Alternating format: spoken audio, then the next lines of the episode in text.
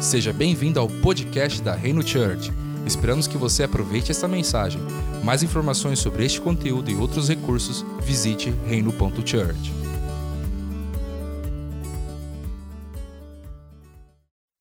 Olá, família, sejam todos muito bem-vindos aqui para mais um podcast da Reino Church. E novamente quem vos fala, Robert Marx, aqui nos 40 dias com Jesus. E olha só, já chegamos na 24 mensagem. E a mensagem de hoje chama-se Merecedor de Nada. E a base bíblica está lá em Lucas capítulo 18, versículo 9 ao 14. Peço que neste momento você escute essa mensagem até o fim, porque eu tenho certeza que tem chaves de Deus da parte do Senhor para destravar muitas áreas na sua vida. Bom, a mensagem de hoje ela é inspirada na parábola do fariseu e do publicano. E eu quero começar a ler aqui para vocês. Diz o seguinte: Jesus também contou esta parábola para alguns que confiavam em si mesmos por se considerarem justos e desprezavam os outros. Dois homens foram ao templo para orar. Um era fariseu e o outro era publicano. O fariseu ficou em pé e orava de si para si mesmo, desta forma: Ó oh Deus, graças te dou, porque não sou como os demais homens, roubadores, injustos e adúlteros, nem ainda como este publicano. Jejuo duas vezes por semana e dou o dízimo de tudo que ganho. O publicano, estando de pé, longe, nem mesmo ousava levantar os olhos para o céu, mas batia no peito, dizendo: Ó oh Deus, tem misericórdia de mim, que sou pecador, digo a vocês que este desceu justificado para a sua casa, e não aquele. Porque todo o que se exalta será humilhado, mas o que se humilha será exaltado. Vamos lá. O primeiro ponto que eu quero colocar aqui para você é o seguinte: a comparação ela gera competição. Essa não é uma parábola sobre oração apenas, mas sobre exaltação, sobre alguém que considera justa aos próprios olhos, digna de recompensas e que denigre os outros para se promover. Jesus ele ensina a necessidade de orar, mas com humildade. Enquanto o fariseu orava a si mesmo através do seu orgulho espiritual, o publicano adorava a Deus com humildade, reconhecendo seus pecados e buscando em Deus corrigi-los. E o fariseu, é, na época de Jesus, ele era um religioso da lei de Moisés, um religioso exemplar, identificado como um homem de Deus, dedicado a Deus, um homem preocupado em querer agradar a Deus. E muitas vezes nós adotamos um termo pejorativo aos fariseus, mas eles eram considerados homens símbolos de santidade de Deus, ícones, é, vamos dizer, dizer assim era identificado como alguém que levava a sério em cumprir com a vontade de Deus. Ele era dizimista, fiel e jejuava duas vezes por semana, quando a lei de Moisés mandava obrigatoriamente jejuar uma vez por ano. O cara jejuava duas vezes por semana.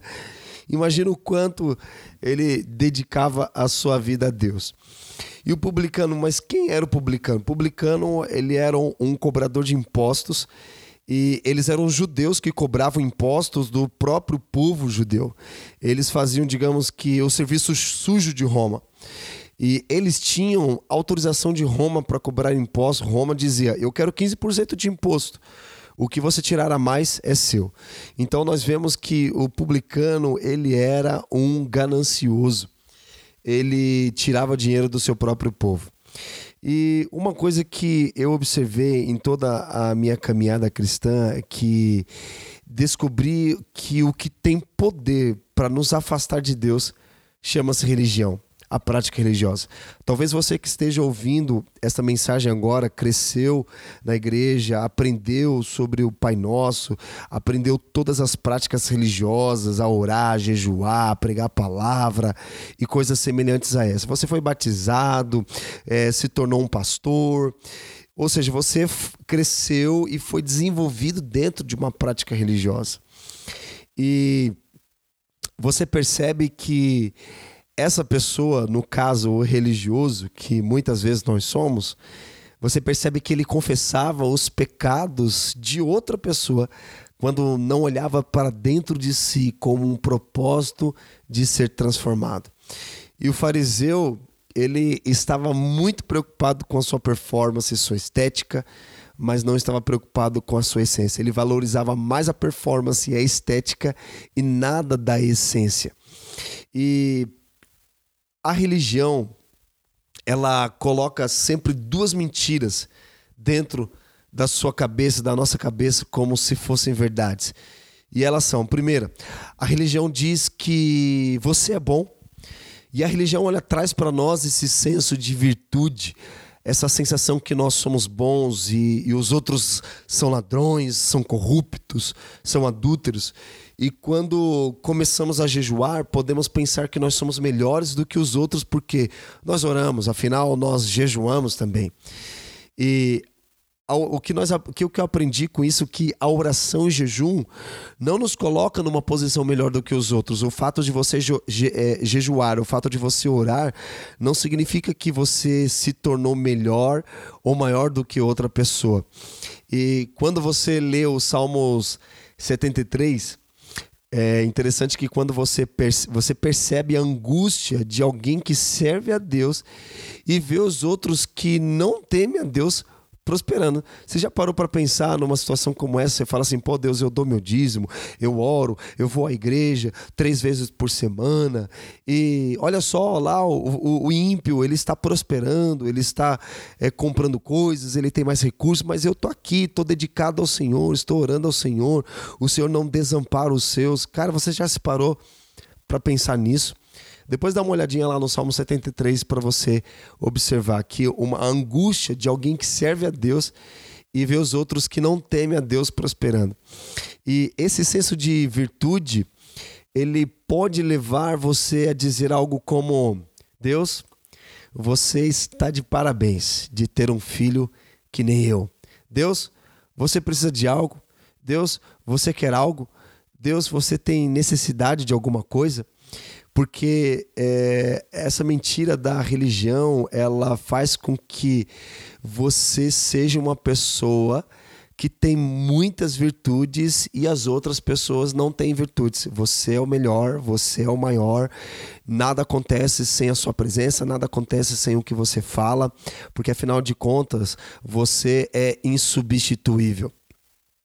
E a outra mentira que a religião nos conta é que você já chegou. É você acreditar que você era das trevas e agora você chegou na luz, andava na mentira e agora chegou na verdade. Porque os outros que são adultos, os outros que são mentirosos, os outros que são ladrões, eles não estão na luz. Afinal, eu estou na luz porque é, eu faço parte do hall de membros lá da igreja e, e mas sabe de uma coisa, a gente pensa que o fato de nós participarmos de todas as atividades da igreja nos coloca no livro da vida, né? Porque, ah, o meu nome está lá no livro do, do hall, no, tá no hall da igreja. Mas muitas vezes é, o nosso nome não está lá no livro da vida. O fato de nós fazermos aquela oração de pecador, Senhor, entrega minha vida a Ti, como numa outra mensagem que eu falei, que Jesus ele não te aceita como você é. Porque se você pensa que Jesus te aceita como você é, você nunca vai querer mudança, igual um casamento. Você vai dizer: Eu sou desse jeito, quem quiser me aceite dessa forma, porque eu nunca vou mudar. Eu sou assim. Mas Jesus ele não aceita você como você é. Jesus te aceita como você está para transformá-lo naquilo que ele quer que você seja, a imagem e semelhança dele. Mas muitas vezes esse senso de virtude nos coloca numa posição que nós nos consideramos pessoas muito boas. No, no, e, e, também a sensação de que nós já chegamos, afinal eu fiz a oração do pecador, então eu já sou salvo. Eu já sou salvo e os outros estão perdidos. Eu estou na luz e os outros estão nas trevas. Eu agora estou na verdade e os outros estão na mentira. Eu jejuo duas vezes por semana, eu dou meu dízimo, eu não sou como esse adúltero, eu não sou como esse mentiroso que não faz nada disso. A, a, o senso de fazermos algo para Deus nos coloca numa posição de do nosso nome estar no livro da vida. Nós temos essa sensação que a mentira nos conta e nós tornamos ela como uma verdade. E você percebe que o coração de um fariseu religioso, você percebe que dá para você perceber pela sua oração. Na sua oração você percebe que tudo o que o religioso fariseu faz da parte. É, é, é, ele, ele faz o que ele faz dá para medir, dá para contar. E só tem coisas que, que são visíveis, são mensuráveis, dá para contar. Como, por exemplo, eu dei meu dízimo, dei minha oferta, dá para contar. Mas a generosidade não dá para contar. Então, o que conta, na verdade, no, no reino de Deus, é o que não dá para contar. Agora, numa relação de amor, as contas que contam não dá para contar, são imensuráveis, são aquelas que estão dentro de, da gente. Por exemplo, como eu falei aqui, a oferta e dízimo você dá para contar, mas a generosidade não dá para contar. É, o fato de você jejuar duas vezes por semana dá para contar. Agora o que não dá para contar é o amor e o perdão que você liberou na vida de uma pessoa, sabe? É, nós aprendemos com, principalmente com os países como os Estados Unidos, países ocidentais que temos é, por hábito fazer relatórios, mensurar, contar quantas salvações, quanto batismo no Espírito Santo tivemos, quantas reconciliações com o Senhor, isso dá para contar. E isso é uma prática, digamos assim, religiosas, mas no reino de Deus o que conta não dá para contar. E o orgulho, ele é uma das causas que mais impedem as pessoas de viverem os planos de Deus. Porque ele não vê a sua aparência, mas Deus, ele vê o seu coração. Na aparência é contável, mas o que está no coração não é contável, não dá para contar. Então, de forma prática, o que eu quero até encorajar a você que está ouvindo essa mensagem é: não use as pessoas ao seu redor para medir a sua saúde espiritual. Reconhecer que você não é merecedor de nada é a chave para agradar a Deus. O que conta é, não é aquilo que nós fazemos, não é aquilo que nós mensuramos, mas o que conta é o que não dá para contar: o amor, o perdão, a bondade, a generosidade, a bênção.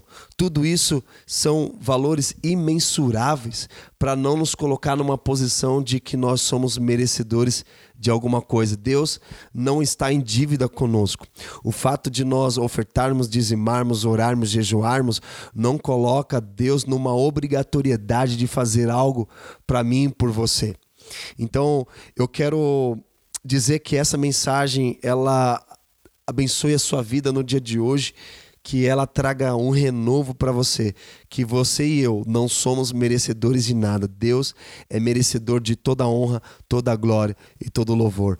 Muito obrigado pela sua atenção e te vejo no próximo podcast. Até logo. Você acabou de ouvir uma mensagem da Reino. Visite o nosso site reino.church/podcast.